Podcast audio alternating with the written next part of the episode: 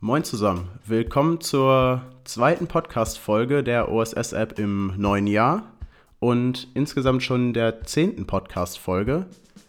Dieses Mal haben wir den sechsten Teil der Podcast-Reihe Weg zum Bundesliga-Schiedsrichter und wir sind jetzt endlich in der Oberliga angekommen und haben dafür entsprechend auch einen Gast gewinnen können. Und das ist Jan Tschirtschwitz vom Bahnstädter SC. Er ist 24 Jahre alt und seit 2009 Schiedsrichter.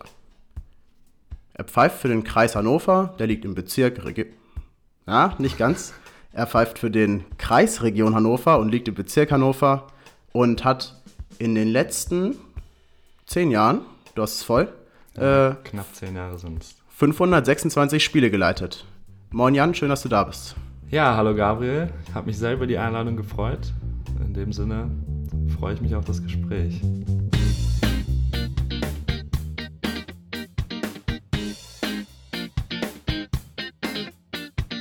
Der OSS Podcast.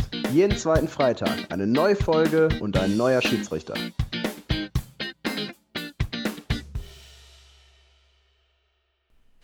Wir haben es zur Tradition gemacht, dass die erste Frage in diesem Podcast lautet, wie dein erstes Spiel als Schiedsrichter gewesen ist. Wir hatten bisher noch niemanden da, der zehn Jahre schon Schiedsrichter ist. Dementsprechend erinnerst du dich noch an dein erstes Spiel und wenn ja, wie sind deine Erinnerungen so? Ich kann mich tatsächlich noch ziemlich gut an mein erstes Spiel erinnern. Äh, es waren sogar gleich mehrere an einem Tag. Und zwar lief es damals bei uns in Hannover so ab, dass die G-Jugend-Meisterschaften in so kleinen Gruppen an einem Tag immer ausgespielt wurden. Ja, G-Jugend wurde sogar schon angesetzt damals. Ähm, genau, da war ich, glaube ich, dann an vier oder fünf kleinen Spielen beteiligt. Wobei ich da jetzt als Schiedsrichter nicht so groß gefordert war. Es ging da mehr um den erzieherischen, erzieherischen Aspekt, glaube ich. Ähm, viele sind immer mal hingefallen und da lag es mehr so an mir, das Spiel zu unterbrechen, wenn irgendwer gerade mal ein Wehwehchen hatte. Ähm, aber zum Reinkommen war das echt super. Ähm, ich hatte mit den Eltern auch keine großen Probleme. Man sagt ja oft, dass gerade in dem kleinen Alter die Eltern von draußen viel am Stänkern sind. Ähm, nichtsdestotrotz war ich super nervös vor dem Spiel. Keine Frage. Vor den Spielen, vor allen Spielen. Das erste hat es mir dann so ein bisschen genommen, aber nichtsdestotrotz war jedes Spiel ja irgendwie wieder ein bisschen anders. Ähm, es war schon sehr interessant. Ähm, ich glaube auch so ein bisschen das Lob der Eltern, die ich dann, äh, das ich dann im Nachhinein bekommen habe, hat mich auf jeden Fall dazu gebracht, weiterzumachen. Ich muss gestehen, ich wollte eigentlich nie Schiedsrichter werden, wurde nur durch Freunde dazu gedrängt. Okay. Ähm, sodass das auf jeden Fall schon eine erste schöne Erfahrung war. Inwiefern wurdest du gedrängt von deinen Freunden? also ich muss sagen, ich war als Spieler immer einer von denjenigen, die gesagt haben, boah, der Schiedsrichter war so schlecht, hat uns wieder ein Absetztor nicht äh, anerkannt und so ein Kram. Ähm, genau, woraufhin dann irgendwann mal so ein, der damalige Schiedsrichter, Obmann unseres Vereins, zu uns in die Kabine kam, meinte, ja hier, wer will ein Schiedsrichter werden, wir brauchen ein paar Leute. Und ich habe also für, da eigentlich gar nicht groß zugehört, ich habe da direkt abgeschaltet. Aber drei gute Freunde von mir aus der Mannschaft damals haben sich halt sofort gemeldet und haben, glaube ich, in, über einen Zeitraum von ein oder zwei Monaten versucht, mich auch zu überreden für den gleichen Lehrgang. Ähm, genau, dann hat mein Vater dann irgendwann auch gesagt, ja komm, mach das doch, ist eine coole Sache, probier es wenigstens mal aus, kannst dir ein kleines Taschengeld verdienen, was ja damals für so einen 14-Jährigen dann auch in Ordnung war, wenn du 15 Euro pro Spiel kriegst oder so. Ja, und dann habe ich gesagt, komm, was soll's, dann mache ich es jetzt halt, probiere es einmal aus und heute muss man sagen, bin ich der Einzige, der noch dabei ist. Von daher, ein bisschen gelohnt hat es sich doch. Dass du noch dabei bist, liegt ja sicherlich auch an dem Weg, den du jetzt inzwischen hinter dir hast.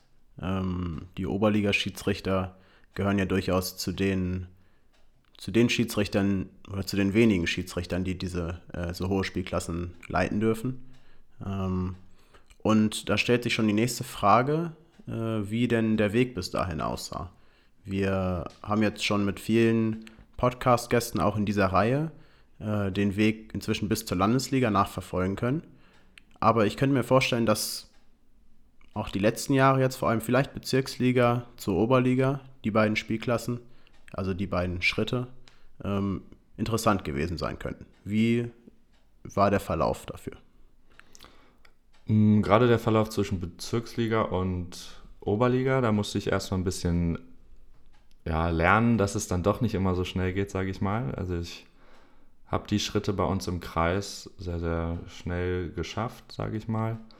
Sicherlich auch durch ein bisschen durch die Unterstützung des Kreises. Ähm, auch äh, aus der Bezirksliga in die Landesliga habe ich es dann innerhalb von einem Jahr geschafft. Da war, sage ich mal, lief alles noch wie gewohnt. ähm, auch ein bisschen glücklich, muss ich sagen, weil jemand, der eigentlich vor mir stand, die Leistungsprüfung nicht geschafft hat. Ähm, sodass ich dann quasi nachgerückt bin, mehr oder weniger. Dann erstmal in die Landesliga reinzukommen, war gar nicht so ein großes Problem, weil ich die Jahre zuvor immer in der Landesliga auch als Assistent dabei war. Natürlich war es erstmal ein ungewohntes Gefühl bei den Mannschaften, die man als Assistent kennt, dann mal die Rollen zu tauschen. Aber es war in Ordnung, weil ich alles kannte. Ich kannte alle Spielstätten eigentlich. Ich war wirklich jahrelang dabei. Der Schritt aus der Landesliga in die Oberliga aber war dann doch etwas schwieriger. Ähm, nicht nur, weil es insgesamt auch vier Jahre gedauert hat. Ähm, gerade das dritte Jahr war für mich so ein kleiner Rückschlag, würde ich sagen, weil ich fast schon damit gerechnet hätte, aufzusteigen. Ähm, wobei dann sich halt für wen anders, der genauso stand wie ich, entschieden wurde, was aber letztendlich auch in Ordnung ist. Ähm, ich habe es ja dann dieses Jahr geschafft. ähm, aber was ich wirklich, der Unterschied ist wirklich, dass ich in der Oberliga nicht als Assistent dabei war die letzten Jahre. Als ich frisch in die Landesliga aufgestiegen bin, war ich es. Jetzt die letzten zwei Jahre nicht mehr. Und so musste ich mich erstmal wirklich komplett reinfinden in die Liga. Ähm, es ist wirklich vom, man sagt ja eigentlich zu jeder Spielklasse immer, wenn man irgendwo hinkommt, sagt man erstmal, es ist schneller, es ist körperlich betonter. Und das kann ich einfach nur für die Spielklasse auch ähm, wieder so sagen. Man merkt, es ist ein großes, mm, eine große Differenz, was das Spielniveau angeht, vorhanden. Also es gibt Mannschaften, die beruhen sich wirklich auf den Kampf und es gibt Mannschaften, die können wirklich kicken, die spielen schnell, spielen gut. Ähm, und da muss man sich auf jedes Spiel irgendwie neu einstellen. Das habe ich wirklich gemerkt, weil, wobei es in der Landesliga bei allen Mannschaften eigentlich so eine Mischung aus beiden war, fand ich.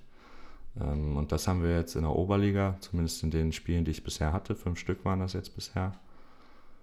Ähm, da hat man wirklich Mannschaften, die beruhen sich auf das eine oder auf das andere. Natürlich, wenn die Mannschaften, die, die oben mitspielen, das sind dann meistens auch die, die wirklich das Ballgefühl haben. Die können im Notfall auch mal kämpfen. Allerdings habe ich auch schon jetzt ein Spiel gehabt, wo wirklich eine Mannschaft aus dem Tabellenkeller gegen eine Mannschaft, die eigentlich gesagt hat, wir wollen auf jeden Fall oben mitspielen, dann durch den Kampf halt auch verdient gewonnen hat. So, das wären im Großen und Ganzen, denke ich, die Erkenntnisse, die ich jetzt aus den ersten Spielen gewonnen habe. Wir kommen gleich nochmal detaillierter auf die Oberliga zu sprechen. Äh, nochmal zurück zu deinen vier Jahren Landesliga. Würdest du sagen, dass du in den ersten zwei oder drei Jahren äh, noch notwendige Dinge gelernt hast, die dich im vierten Jahr dazu qualifiziert haben, dann halt aufzusteigen in die Oberliga? Also ich denke, das erste Jahr in der Landesliga war, ich hatte ja schon gesagt, es war nicht so ein großes Problem für mich reinzukommen, aber nichtsdestotrotz war das Tempo doch erstmal höher als in der Bezirksliga und mich so wirklich von einer anderen Sicht nochmal in die Zweikämpfe reinzudenken, ist jetzt falsch, aber in der Liga war es ja doch erstmal so, dass ich nur von außen drauf geguckt habe.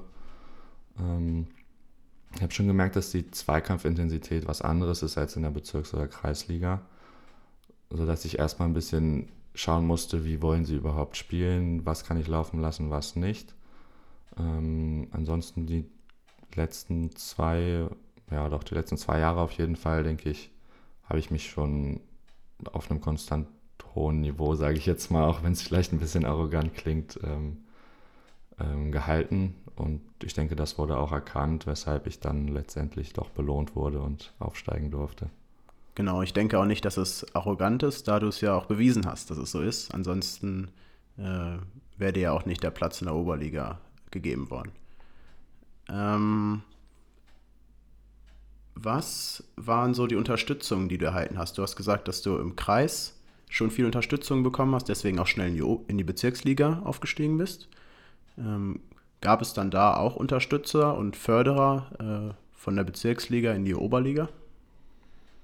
Also ich muss sagen, ich war im Kreis, da hatten wir damals auch schon so zwei kleine Kader, einen bezüglich Schiedsrichter, die im Jugendbereich sind und einem Schiedsrichter, äh, ein Kader für Schiedsrichter im Herrenbereich.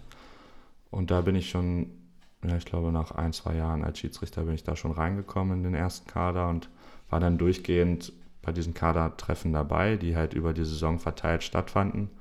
Und im ersten Jahr im Bezirk war das erstmal alles vorbei. ähm, da hatte ich dann ja nichts mehr so wirklich, wo ich mich drauf ja, beruhen konnte oder ja, es jetzt irgendwie schwer zu sagen. Auf jeden Fall war die Kaderzeit, Förderzeit erstmal vorbei. Ich kannte auch niemanden im Bezirk von den Ansprechpartnern, sodass ich da immer noch, wenn irgendwas war, mich auf den Kreis zurückbezogen habe.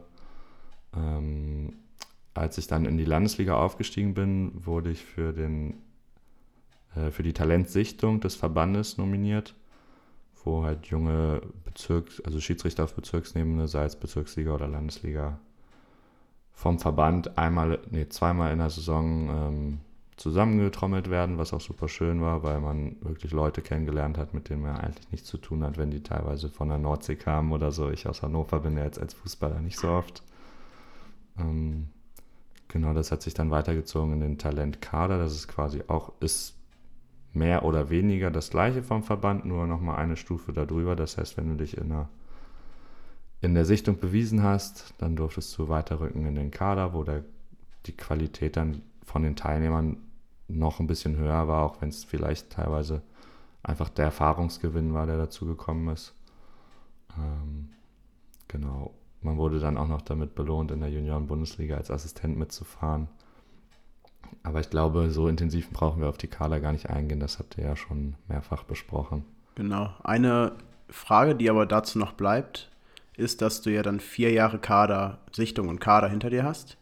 Ähm, und das Ziel dieses, dieser Förderung des Talentkaders ist dann ja auch die Gewinnung von neuen Verbandsschiedsrichtern für die Oberliga. Und du hast ja genau diese vier Jahre gebraucht. Ähm, und im dritten Jahr auch schon so ein bisschen Enttäuschung gezeigt, äh, dass es halt nicht, nicht gereicht hat für den Aufstieg. Würdest du sagen, dass es jetzt auch ja, höchste Zeit wurde, dass du aufsteigst im vierten Jahr? Man kann sicherlich sagen, dass der Zug irgendwann abgefahren ist, mit Sicherheit. Ähm, ich glaube, dadurch, dass ich in diesen Kadern war, die ja durch den Bezirk nominiert waren, ähm, stand ich mit Sicherheit so ein bisschen zusätzlich im Fokus, keine Frage. Ich glaube aber, dass man bis zu einem gewissen Alter vielleicht, man muss auch ganz ehrlich sagen, wenn irgendwann keine Perspektive mehr gesehen wird, dann ist der Zug halt abgefahren. Aber ich glaube, solange du jetzt noch nicht auf die Anfang 30, Ende 20 zugehst, ist es noch in Ordnung. Also zumindest, wenn du sagst, ich will einmal in der Oberliga pfeifen. Ähm, aber wenn man sich vornimmt, vielleicht nach der Oberliga auch nochmal einen Schritt weiter gehen zu können, eventuell, was ja auch nicht immer nur an einem selbst liegt, ist ja auch viel Glück dabei, ähm, dann sollte es schon irgendwann Anfang der 20er passieren. Da bin ich mir sicher. Die Oberliga war jetzt für dich die erste Liga, in die du als Schiedsrichter ja, hineingeworfen wirst, ohne dass du wirklich die letzten Jahre da schon Erfahrungen gesammelt hast. Ähm, wie bist du jetzt mit den Herausforderungen klargekommen? Was hast du äh, vielleicht für dich selber gelernt, was ja, dir jetzt hilft, diese Spiele zu leiten? Also ich muss sagen, mein erstes Spiel war ja kein Schuss in den Ofen, aber es war erstmal schwer reinzukommen. Also ich hatte gleich eine Mannschaft, wo, wo es darum ging, mir die diejenigen, die die Mannschaft so anführen, die auf meine Seite zu reißen. Und ich habe es auch recht versucht, aber irgendwie bin ich nicht so ganz damit zurechtgekommen. Ähm, also es war, ein, es war ein sehr umkämpftes Spiel, wo es ich hatte sogar acht gelbe Karten, was eigentlich nicht so meine Art ist, so viele Karten zu geben, aber es ist, manchmal muss es leider sein. Ähm, genau, also ich, ich kannte halt beide Mannschaften nicht und das ist leider auch den Mannschaften bewusst. So habe ich dann äh, nach dem Spiel von meinem Assistenten gehört, dass einmal sogar von der Trainerbank gerufen wurde, ey, der ist neu, ihr könnt das, ihr könnt den ruhig testen. Wenn man sowas im Nachhinein hört, dann weiß man natürlich, okay, ich muss mir hier erstmal Respekt verschaffen. Die müssen mich erstmal kennenlernen und müssen wissen, dass auch ich ein guter Schiedsrichter bin. Ähm, aber ich denke, inzwischen bin ich damit klargekommen. Ich hatte jetzt die Mannschaft, um die es ging, auch ein zweites Mal schon. Das heißt, ich konnte mir dann die jeweiligen Leute, auf die es ankam, schon mal gezielt rauspicken und die dann auf welche Art auch immer versuchen, auf meine Seite zu schlagen. Was ist dann, was ist dann da wirklich der Grund, dass du es dieses Mal geschafft hast und letztes Mal nicht? Ist das dann ähm, ein höheres Selbstvertrauen, äh, auch in der neuen Spielklasse? Ist das eine Persönlichkeitsentwicklung oder einfach eine, auch eine andere Herangehensweise an die Spieler? Also ich bin definitiv in dem Spiel anders herangegangen. Also ich bin grundsätzlich jemand, der versucht, meist Freund des Spielers zu sein, ver, äh, versucht viel zu vermitteln. In dem Spiel wusste ich aber, diese zwei Spieler sind mir in dem Spiel davor so auf den Sack gegangen und es hat alles nichts genützt sodass ich dann wirklich ganz anders einfach in das Spiel reingegangen bin. Also ich habe wirklich, ich habe mein letztes Spiel Revue passieren lassen, habe versucht, aus meinen Fehlern zu lernen und habe mir dann halt diese beiden von Anfang an genommen. Ich habe sie nicht angeschrien oder so, das ist einfach nicht meine Art, aber ich habe denen klare Wörter genannt und habe denen gesagt, hier Männer, ich bin auf eurer Seite, aber nur wenn ihr auch auf meiner Seite seid. Und man muss da einen gewissen Weg finden, der selber zu einem passt, aber man muss halt auch flexibel in seiner Art sein. Und ich denke, das ist was, was ich wirklich durch meine ersten Spiele nochmal zusätzlich gelernt habe. Was musst du noch äh, jetzt für diese Spielklasse Oberliga lernen, dass du sagen würdest, ich ähm, kann genauso selbstbewusst, wie ich in der Landesliga in meiner dritten und vierten Saison zu den Spielen gefahren bin, auch in der Oberliga zu den Spielen fahren, äh, ohne dass ich Angst haben muss, dass dir sowas oder dass mir dann sowas passiert wie in den ersten Spielen? Mm, ich denke, es ist vor allem wichtig, die ersten Minuten zu nutzen, gar nicht um den Spielern zu zeigen, ich bin da und ich bin super toller Schiedsrichter, sondern eher für mich zu, äh, die Minuten für mich zu nutzen und erkennen, wie sind die Spieler drauf.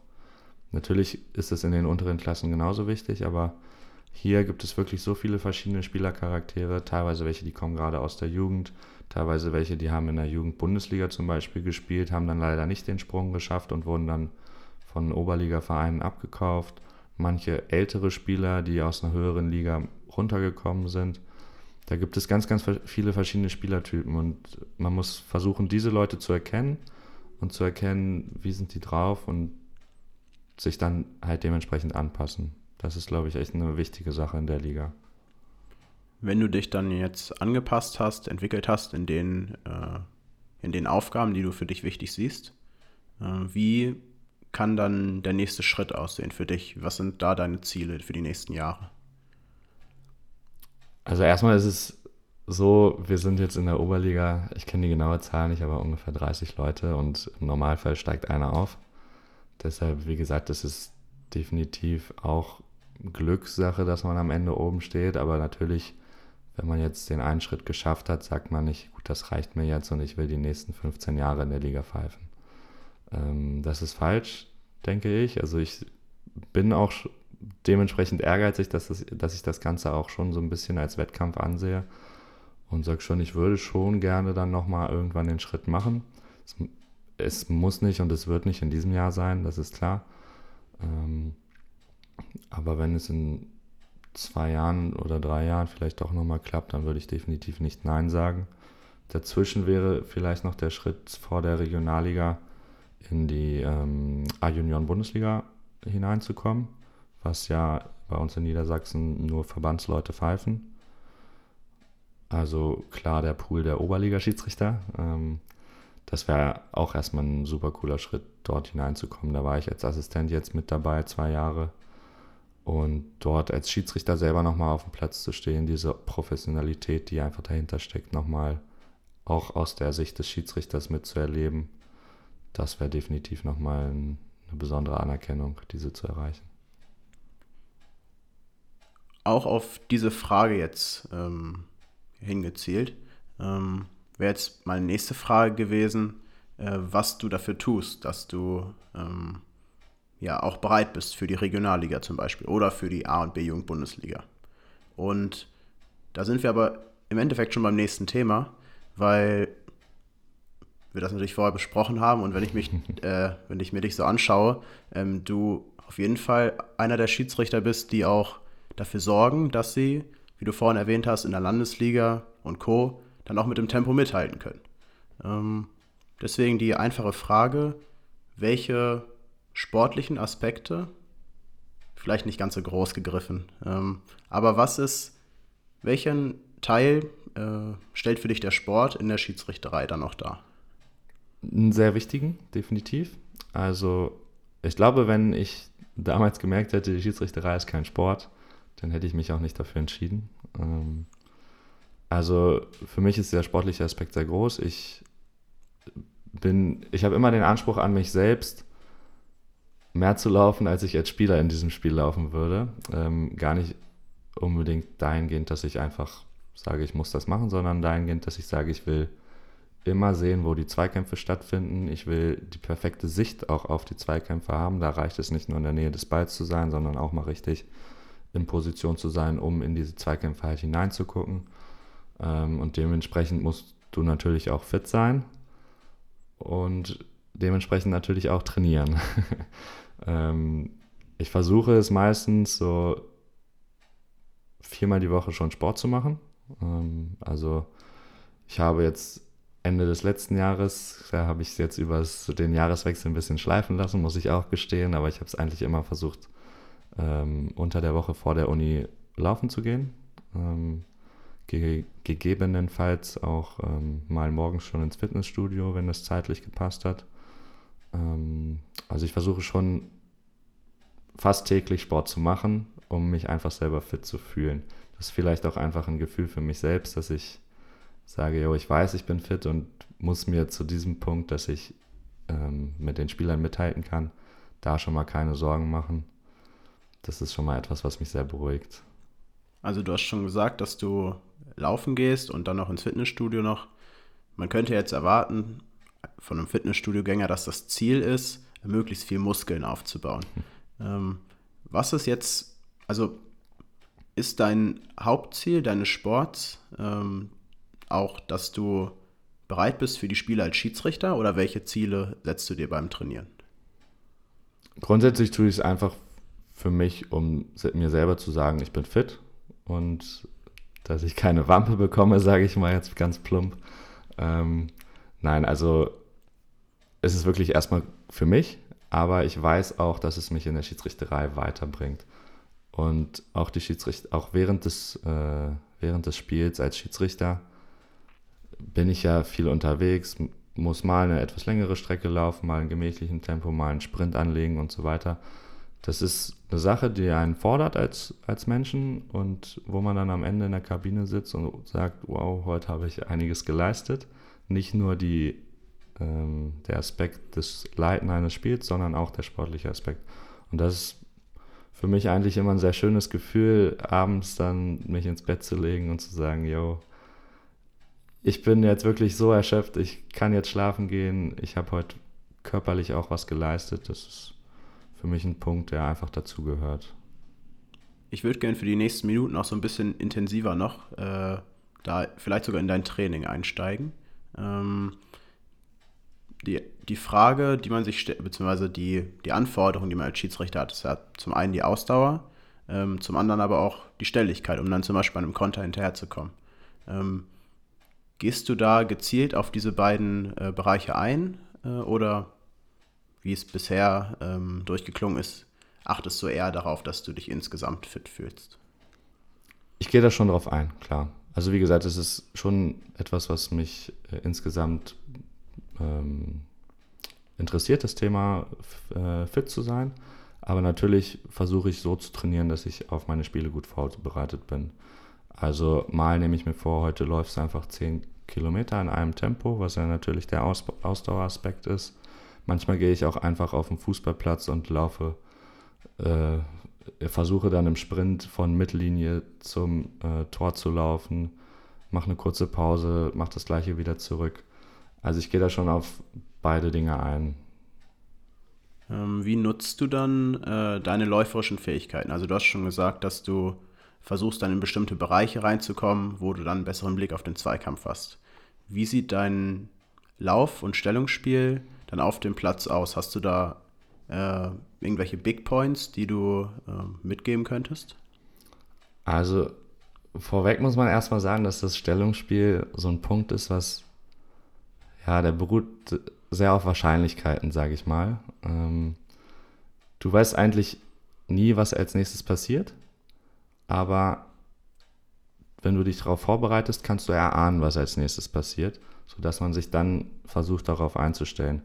Die wichtigsten Punkte sind dann meistens eigentlich die Spielunterbrechung, dass man sich dann in dieser Zeit so orientiert, ähm, also vom Stellungsspiel so orientiert, dass man für die Situation, die als nächstes wahrscheinlich passiert, dass man für diese Situation perfekt steht. Ähm, da geht es vor allem darum, seitlich in Zweikämpfe reinzugucken, ähm, aber auch gleichzeitig seinen Assistenten im Blick zu haben, weil er auf das Ganze ja auch nochmal einen anderen äh, Blickwinkel hat und Sachen sehen kann, die du nicht siehst. Wenn du aber dann den Assistenten nicht siehst, dann wäre das blöd, wenn er die Fahne hebt und du trotzdem das Spiel weiterlaufen lässt. Genau, also wichtigste Punkte sind, denke ich, seitlicher Einblick ins Spielgeschehen, natürlich den Ball dabei ins, im Auge haben ähm, und den Assistenten im Auge. Das ist auf der einen Seite ja, Wahrscheinlichkeitssache, auf der anderen Seite auch Erfahrungssache. Ähm, Definitiv. Würdest du, also wie würdest du deine Entwicklung beschreiben? Äh, wir haben ja vorhin gesagt, vom Bezirksliga zum Oberligaschiedsrichter. Äh, vielleicht auch das Laufspiel mal vergleichen. Wie sah dein Laufspiel vor fünf Jahren aus in der Bezirksliga? Wie sieht es heute aus? Ich glaube, ja, als ich so mit 18, 19 Bezirksliga gepfiffen habe, habe ich es wirklich hauptsächlich darauf angelegt, an der Seitenlinie entlang zu laufen, ähm, gegenüber vom anderen Assistenten und einfach das Spiel zwischen ihm und mir zu haben. Ähm, und dann konnte man eigentlich immer dem Beobachter sagen, ja, ich hatte Seiteneinsicht und äh, der Assistent war auf der anderen Seite des Spiels. Ganz kurz, äh, das, ist, das ist ziemlich witzig, weil ich auch genau diese Zeit durchgemacht habe. Ähm, bei mir war das die Kreisliga, wo ich dann echt äh, zum Beispiel beim Abstoß äh, direkt auf der Mittellinie, auf der Seite des Assistenten, also auch fast auf der Seitenlinie stand. Ähm, und der teilweise Assistenten, aber auch der Beobachter mich dann gefragt hat, du stehst da teilweise 10 Meter neben deinem Assistenten und äh, 50 Meter von dir äh, stehen viele Spieler. Ähm, aber ja, die, die Zeit habe ich auch durchgemacht. Genau, also da, das war so das, was einem, wenn man gerade so in den Bereich kommt, dass man mit Assistenten pfeift, ist das so eigentlich das Erste, was man eingeflößt bekommt. Halte dich genau auf der anderen Seite auf als der Assistent. Ähm, allerdings ist es halt, ist es nicht alles. Also deswegen, nur weil du von der Seite in das Spielgeschehen reinguckst, hast du nicht gleich auch Seiteneinsicht in die Zweikämpfe. Manchmal lohnt es sich halt auch mal einen Schritt zurück zu bleiben und so ein bisschen schräg reinzugucken. Da muss man immer gucken, wie die Spieler aufeinander, ähm, wie die Spieler zueinander stehen, wie sie aufeinander zulaufen im Zweifel. Ähm, und dann gehört es halt auch dazu, so ein bisschen mit manchmal in die Mitte mit reinzurücken, je nachdem, wie sich das Spiel verlagert sollte man nicht außen kleben bleiben, sondern sich natürlich mit, rein, äh, mit reinziehen, um halt auch die nötige Nähe zu haben, wenn es dann doch mal knallt, dass zwei Spieler aufeinander losgehen, im Zweifel sogar, dass man halt sofort da sein kann und eine eventuelle Rudelbildung zum Beispiel direkt im Keim ersticken kann. Wenn es zwischen zwei Spielern knallt und die aufeinander zugehen, wie gehst du dann mit den Spielern um? Also ich mache es so, ich versuche es erstmal, ich versuche erstmal extrem laut zu pfeifen, dass alle wissen, okay, der Schiedsrichter ist auch mit im Spiel ähm, und gehe dann selber erstmal dazwischen. Das ist erstmal das, was ich versuche. Wenn es wirklich nur zwei sind, die aufeinander, die sich vielleicht gegenseitig gegen die Brust schubsen oder so, versuche ich erstmal wirklich dazwischen zu gehen und die beiden zu trennen. Natürlich, es funktioniert nicht immer. Ähm, Aber es geht jetzt erstmal darum, ja, wie ich mit denen umgehe. Also gehe ich jetzt mal davon aus, dass es in dem Fall geklappt hat und ich dann ähm, mir natürlich beide nehme und mit den beiden natürlich auch mal quatschen muss. Ähm, hatte ich ja schon im Vorhinein gesagt, ich bin jetzt keiner, der groß rumbrüllt, ähm, aber ich sage denen dann auch ganz klar, Männer, wir spielen hier Fußball. Wenn ihr nicht mitspielen wollt, dann geht ihr halt duschen. Das liegt ganz klar an euch. Und im Normalfall, wenn man den die möglichen Konsequenzen aufzeigt, dann wissen die auch, was los ist. Genau, also das war gerade von dir die perfekte Überleitung, ähm, auch zum nächsten Thema. Und zwar wollen wir mal ein bisschen darüber sprechen, wie die Kommunikation mit verschiedenen Spielertypen aussieht.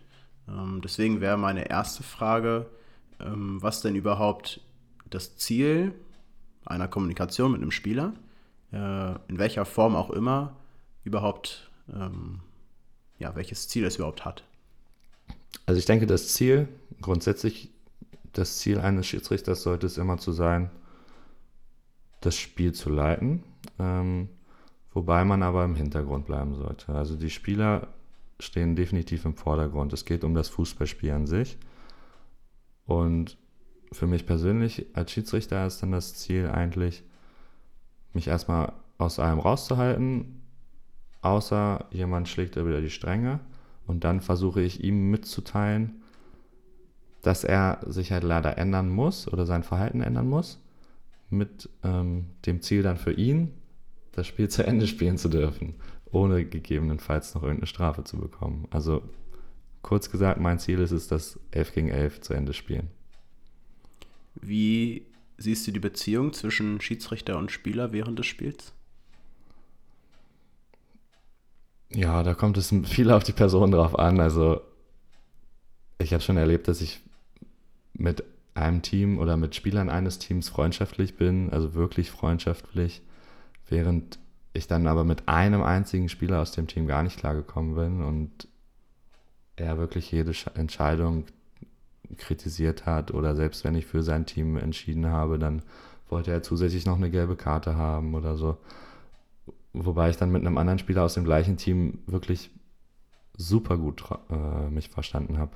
Da gibt es ja, gibt verschiedene, äh, verschiedene Beziehungen. Aber ich denke, das Wichtigste ist, dass man sich dann nach dem Spiel in die Augen schaut, sich die Hand gibt und sagt, yo, war alles gut auf beiden Seiten. Und wenn das stimmt, ich denke, dann hat man schon viel erreicht. Wenn die Beziehung dann auch von den Spielern abhängt, was würdest du sagen, was für Spielertypen es gibt und ähm, ja, mit welchen Spielertypen du konfrontiert werden kannst? Hm, okay, das habe ich übrigens gerade vielleicht ein bisschen falsch gesagt. Ich denke, man kann mit jedem Spielertypen irgendwie auf einer Wellenlänge sein.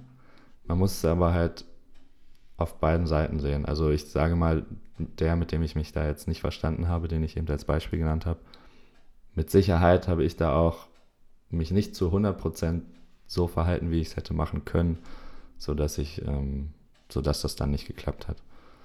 Ähm, so, jetzt ging es gerade darum, welche Spielertypen es gibt. Genau, ne? also wie, ähm, wie einfach, ja, wie du so dich vorbereitest auf ein Spiel, beziehungsweise was, mit welcher Erwartungen du rangehst und ähm, ja, was du glaubst, welche äh, Typen, welche ähm, ja, Reaktionen du auch auf ähm, dein Verhalten kriegen kannst von verschiedenen Typen. Also erstmal bezogen auf die Vorbereitung bezüglich, nur jetzt bezüglich der Spielertypen, versuche ich erstmal in meine eigenen Spiele, die ich eventuell schon mit dem Team hatte, ähm, sorry, äh, in meine letzten Spiele mit dem Team nochmal reinzuschauen, gucken, ja, wen hatte ich da jetzt schon, mit wem hatte ich Probleme, mit wem lief super. Ähm, da kann man schon, denke ich, viel draus mitnehmen. Dann zur Frage, was es so für Spielertypen gibt, denke ich, der wichtigste wahrscheinlich für den Schiedsrichter ist erstmal derjenige, der das Team anführt. Das muss nicht immer der Captain sein, ähm, aber es gibt immer so ein, zwei Leute, die so ein bisschen das Rudel führen, sage ich mal, und die mit ihrem Verhalten das Verhalten der Mitspieler beeinflussen. Und es ist, glaube ich, ein sehr wichtiger Punkt, diese Leute auf seine Seite zu ziehen. diese anderen Leute, die ich gerade schon angesprochen habe, die mitgezogen werden, sind dann so ein bisschen ja, Mitläufer, ganz stumpf ausgedrückt, die man natürlich auch beachten sollte, wobei es da aber auch nicht schadet, wenn man da einfach mal, wenn von denen mal ein Spruch kommt, das einfach mal zu ignorieren.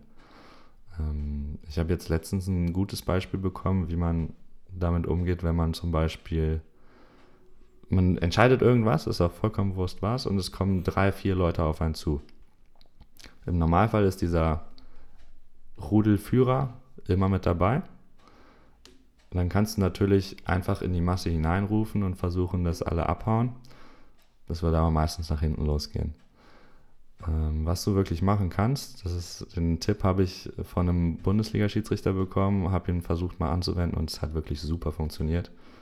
Ähm, du kannst diesenjenigen, den du als Anführer identifiziert hast, sag ihm einfach, du, wir reden gleich in Ruhe, sorg du dafür, dass der Rest weggeht. Das ist wirklich eine Nummer, die du machen kannst, wenn du merkst, das ist derjenige, auf den der, auf den der Rest der Mannschaft äh, hört. Dann hast du erstmal eine, für eine Sekunde selber Ruhe, dass du durchschnaufen kannst.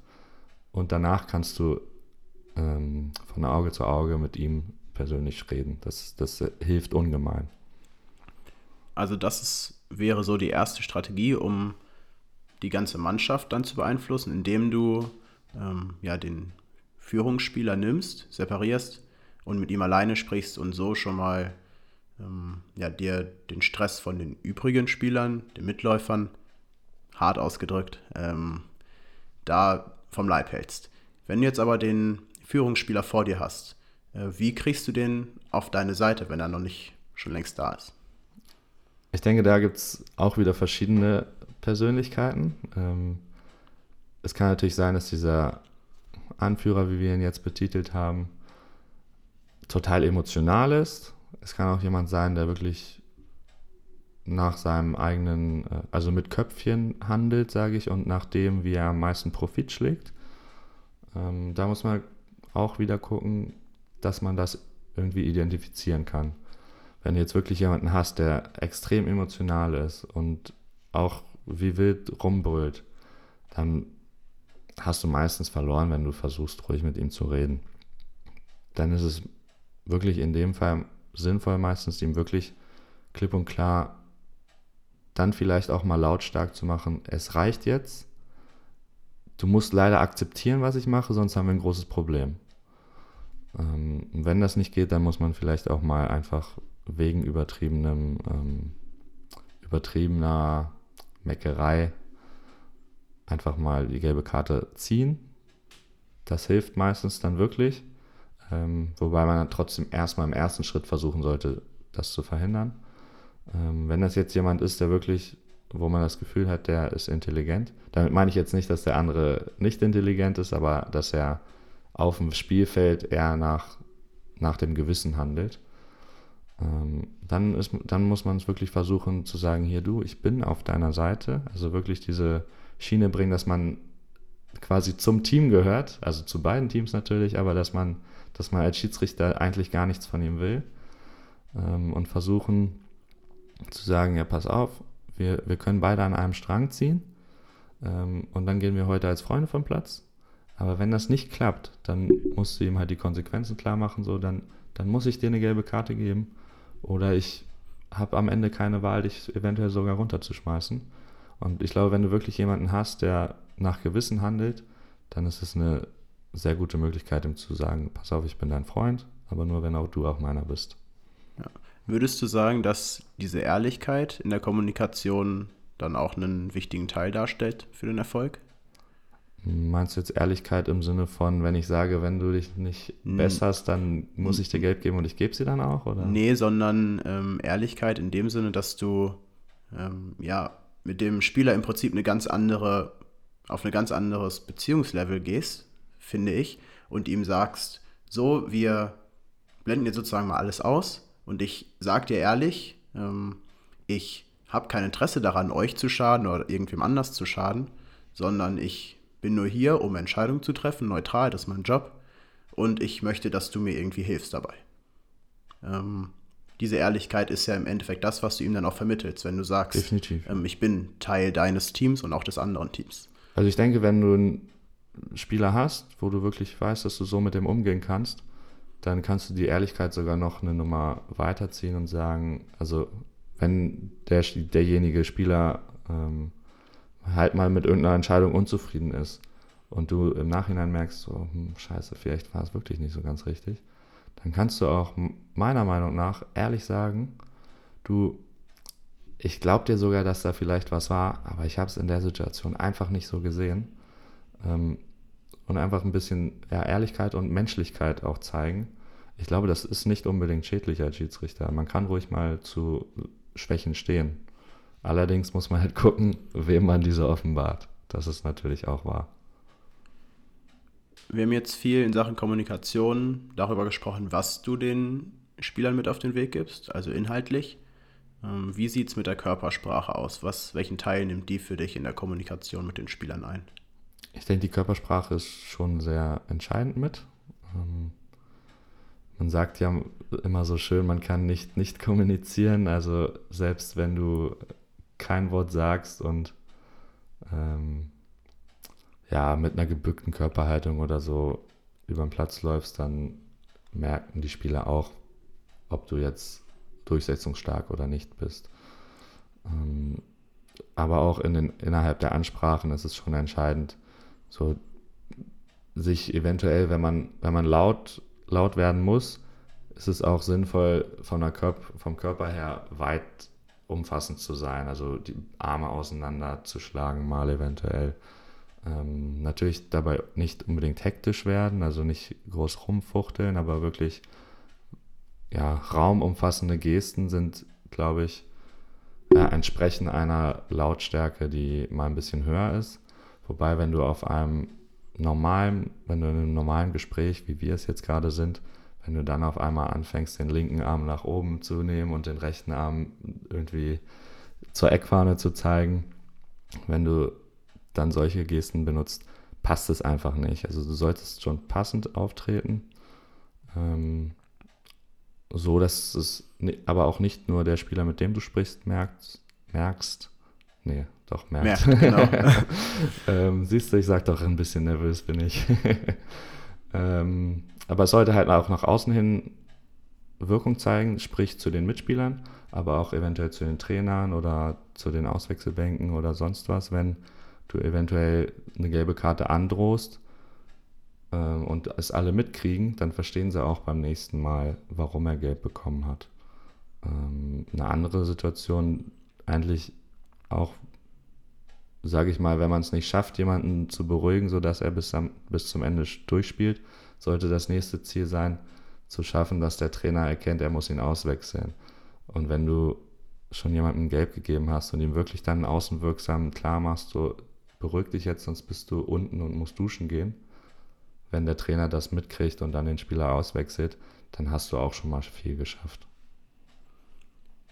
Wieder, genauso wie eben bei den sportlichen Aspekten, würde ich auch zur Honorierung dieser Podcast-Reihe ähm, einmal nachfragen wollen, wie deine Entwicklung aussah in der Kommunikation mit den Spielern von der Bezirksliga zur Oberliga. Hast du da äh, dich äh, für dich selber verbessert in diesem Thema? Ich denke schon, ja. Ähm, ich bin auch da wieder, früher hat man, oder früher, ich denke, das lernt man auch jetzt noch und ich denke, es ist auch richtig, das so zu lernen. Aber man hat da so einen klaren Drei-Stufen-Plan an die Hand bekommen. Ich weiß nicht, ob es das bei euch in der Ausbildung genauso gab, aber da hat man gesagt, ja, man geht erstmal auf den Spieler zu, macht so eine ähm, mit beiden Händen vor dem Bauch so eine beruhigende Geste. Ähm, wenn er nochmal ein Foulspiel macht, dann geht man wieder auf ihn zu, macht äh, eine Geste, wo man mit beiden Armen auseinander zeigt und im dritten Punkt gibst du dann die gelbe Karte. Und das war halt etwas, was ich am Anfang versucht habe, wirklich eins zu eins umzusetzen und bin nicht wirklich individuell auf die Sachen drauf eingegangen. Ich denke, das war, also gerade in der Kreisliga habe ich das noch sehr gemacht und Bezirksliga und Landesliga habe ich dann wirklich gelernt, es individuell anzupassen. Ich glaube, das ist ein sehr wichtiger Punkt, dass man wirklich lernt, individuell auf jedes Spiel, auf jeden Spieler gezielt eingehen zu können. Also einfach auch in der Kommunikation mit dem Ziel zu arbeiten, dass du, wenn du jetzt an Problem A ankommst, äh, am Spieler A, ähm, dass du dann entsprechend die Lösungsstrategie dir im Hinterkopf raussuchst, äh, mit der du zum Ziel kommst äh, und ihn dann zum Beispiel beruhigen kannst. Definitiv, genau. Und dafür ist es halt wichtig, die ersten Minuten zu nutzen, wenn man diese Mannschaften halt noch nicht hatte, um dort zu erkennen, wie ist welcher Spieler drauf. Und wenn man dann weiß, ja, okay, das ist ein emotionaler Mensch, mit dem lohnt es sich nicht, ein ruhiges Gespräch aufzubauen, dass man äh, dann die möglichen Lösungsansätze im Kopf hat und das halt direkt schon von vornherein erkennt.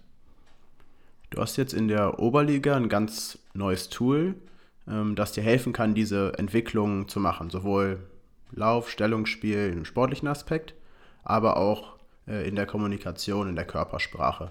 Und das ist der Fakt, dass es einfach jetzt in der Oberliga bei 90 Prozent der Spielorte äh, Kameras gibt, die das ganze Spiel aufnehmen. Äh, von Sport Total TV. Und da fallen mir, wie gesagt, zwei Sachen ein. Einmal die Sache, dass es dir helfen kann, dich zu entwickeln.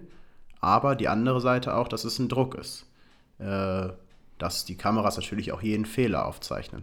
Ähm, was haben die Kameras für dich für eine Bedeutung?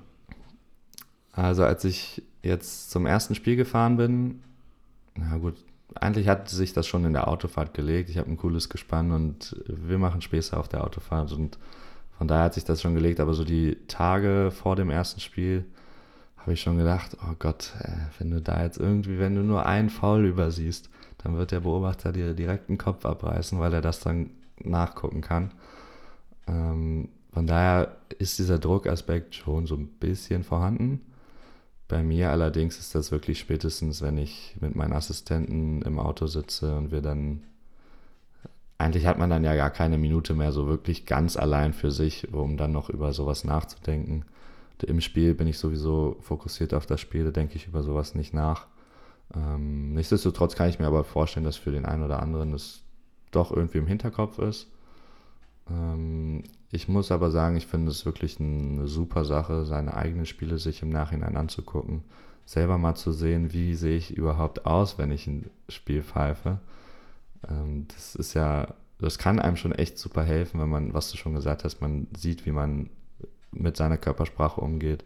Man sieht, wie man läuft. Man denkt im Spiel vielleicht, ja, ich bin super gelaufen, ich hatte da eine super Einsicht.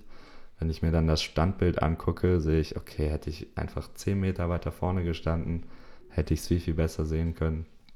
Also es ist echt ein super Tool für einen als Schiedsrichter, um daraus zu lernen. Und ich mache es eigentlich auch in jedem Spiel, dass ich mir zu, dass ich mir Szenen, in denen ich mir selber unsicher war und auch die Szenen, ähm, die ein Beobachter im Nachhinein nennt, dass ich mir die auf jeden Fall alle nochmal angucke und versuche da irgendwie meine Lehren rauszuziehen, definitiv. Hast du da jetzt schon einen bestimmten Fall gehabt, wo du äh, wirklich vielleicht dich sogar erschreckt hast oder einfach einen Fall gehabt, wo du viel daraus lernen konntest?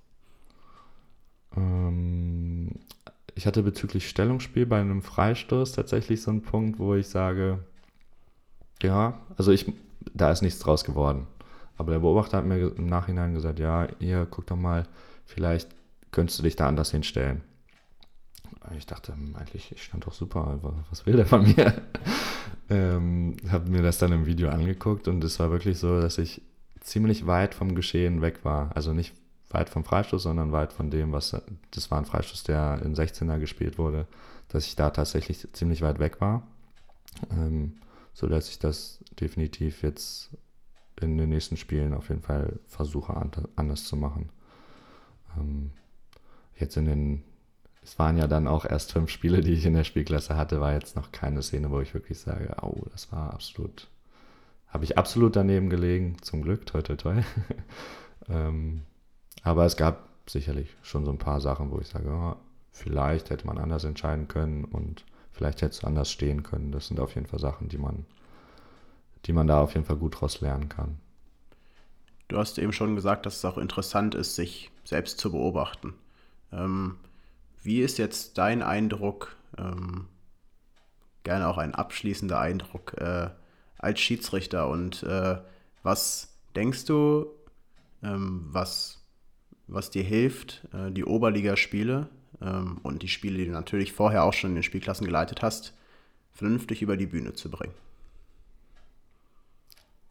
Das ist jetzt eine sehr gute Frage. Ähm, also ich glaube, dadurch, dass ich äh, läuferisch immer gut dabei bin, dass ich wirklich immer in Spielnähe bin, erkennen die Spieler, dass ich selber auch Gas gebe.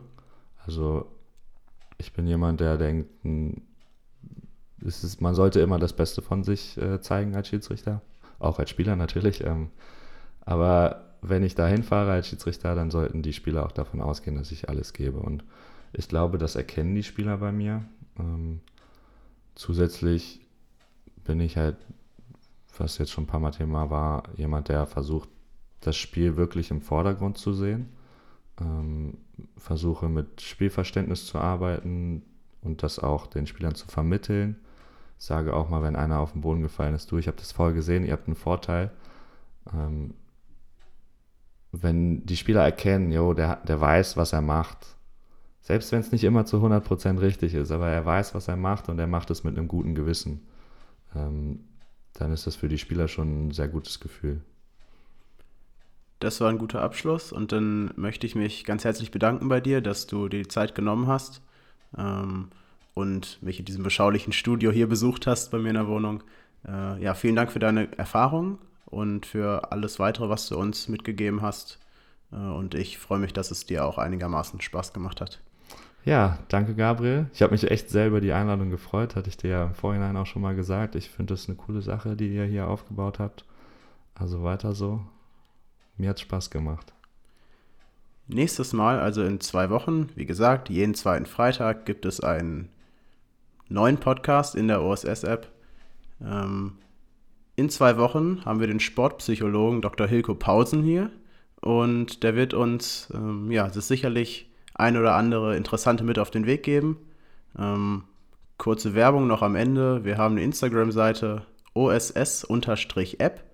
Wenn ihr da irgendwie Fragen habt, zum Beispiel an den Sportpsychologen jetzt oder für die nächste Pod äh, Folge der Podcast-Reihe Weg zum Bundesliga-Schiedsrichter mit einem Regionalliga-Schiedsrichter, dann gerne Nachricht schreiben, bei uns melden und dann können wir die Fragen weitergeben.